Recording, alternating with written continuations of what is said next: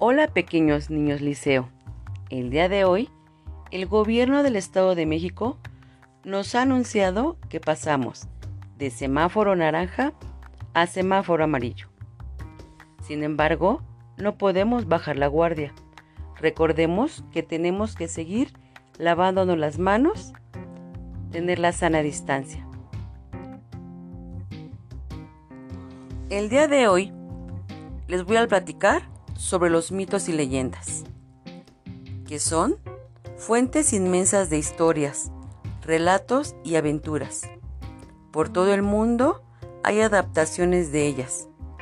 Sin embargo,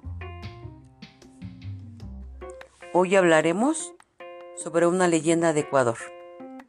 Dice una vieja historia que hace muchos, muchos años, en lo más profundo de la selva del Ecuador, vivía un sapo.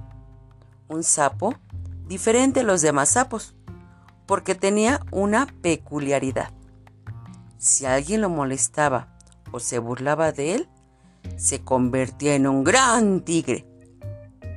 Tan solo algunos ancianos afirmaban haberlo visto cuando eran pequeños.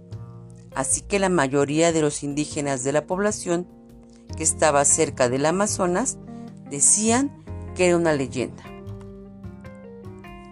Se llamaba Cuartán. Él era un sapo con el nombre de Cuartán. Según cuenta, un joven de la tribu Shuar llamado Nantún quiso salir una noche a cazar. Antes de abandonar el lugar, su esposa le dijo, Ten cuidado allá afuera. Por favor, si ves al sapo Cuartán, ni se te ocurra burlarte de él ya que sabes la mala fama que tiene. Va, va, tonterías, respondió el marido. Estoy seguro de que eso es solamente invenciones de todos.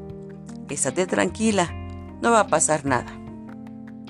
Cuartán salió y solamente lo escuchaba y se volvió a esconder. Nantún asistió y entonces se salió. ¿Quieres saber qué más pasa? Mañana continuaremos.